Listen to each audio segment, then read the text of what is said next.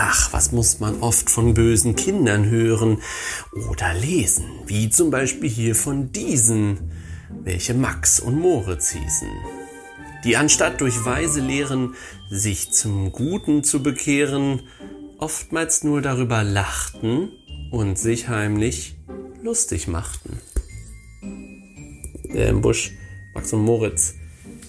Leute, schwarze Pädagogik. Schon mal gehört, oder? Von Pädagogen und Eltern erwartet man eigentlich, dass sie immer wertschätzend und liebevoll mit ihren Kindern umgehen. Sie sollen die Verantwortung für das Wohlergehen ihrer Kinder tragen. Doch leider gibt es Menschen, die ganz entgegengesetzt dieser netten und schönen Erwartungen handeln.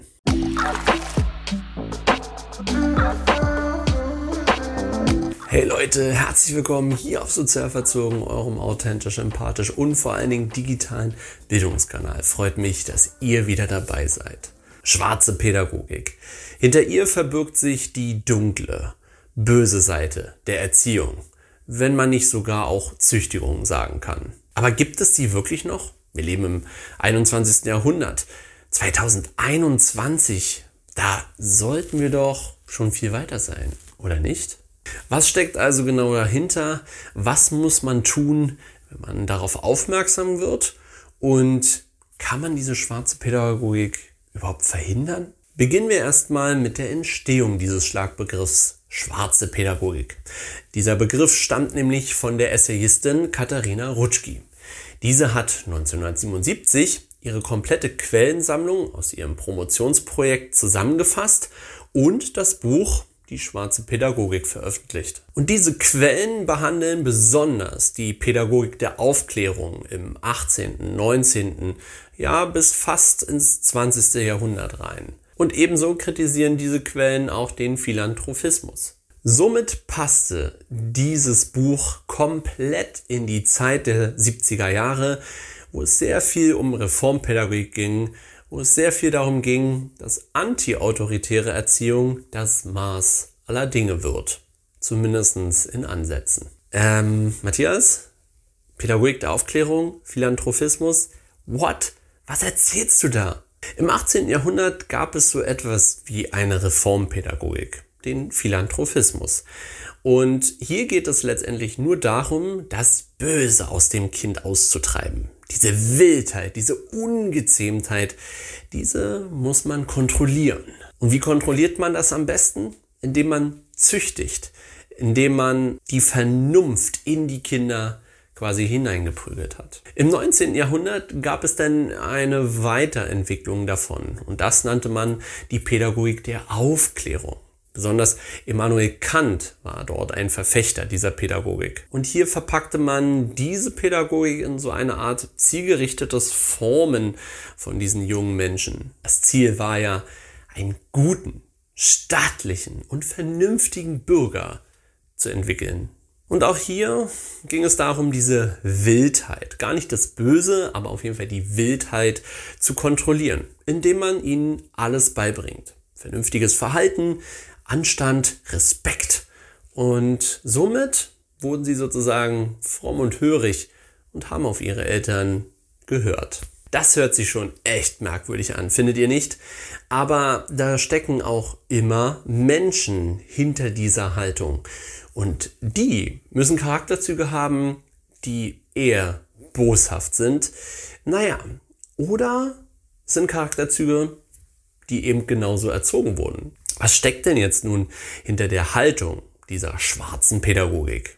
Letztendlich muss der Erziehende scheinbar eine gewisse sadistische Neigung haben. Hier geht es ja darum, den Kindern Gewalt anzutun, wenn sie nicht hören, wenn sie nicht so spuren, wie man es möchte. Es geht auch um die komplette Überwachung. Eigenständigkeit kann gefährlich werden. Deswegen gucke ich genau hin, was macht das Kind. Und sobald es nur im Ansatz irgendwas tut, was mir nicht gefällt oder meiner Kontrolle zuwider ist, werde ich es stoppen. Und dann bestrafe ich es auch gleich, weil es hat ja nicht nach meinen Regeln gespielt. Und deswegen werde ich die Grundbedürfnisse einfach mal missachten. Da muss das Kind halt sehen, wie es sich versorgt, ne? wie es sich organisiert. Das ist doch so eigenständig. Aber ich werde die ganzen Lebensmittel einfach abschließen und all das, was es zum Spielen braucht, einfach ganz nach oben stellen soll. Mal gucken, wie es daran kommt. Zugleich versage ich dem Kind auf jeden Fall den körperlichen Kontakt oder überhaupt irgendwelche Nähe. Ich gehe komplett auf Distanz. Ich ignoriere das Kind.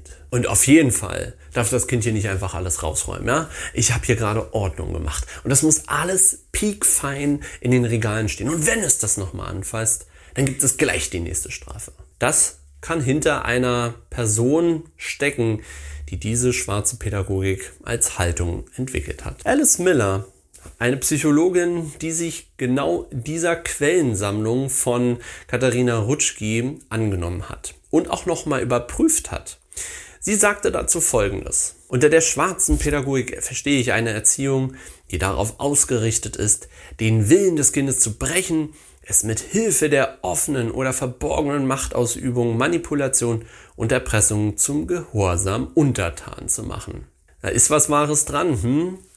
Kinder abhängig machen, Kinder so beugsam zu machen, dass sie quasi danach flehen, irgendwie Aufmerksamkeit zu bekommen.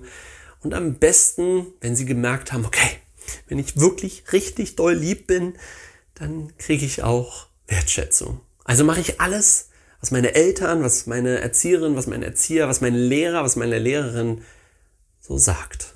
Nun ja, es gibt wirklich viele, viele Möglichkeiten, diese schwarze Pädagogik anzuwenden. Man kann den Kindern kleine Fallen stellen, man kann lügen, man kann sehr listig sein und sie hinters Licht führen und dann doch herausfinden, dass sie jetzt gelogen haben und sofort folgt die Strafe. Wir drehen also den Spieß komplett um. Wir sind dann quasi Max und Moritz. Hinzu kommt Isolierung, Misstrauen gegenüber Kindern, auch die Demütigung, wir kennen es, in die Mitte stellen und alle lachen, weil man hat ja irgendwas falsch gemacht. Und dann äh, macht man noch einen lustigen Spruch und dann äh, lachen noch mehr Leute. Ja, das ist nicht nur Mobbing, das ist einfach nur psychische Gewalt.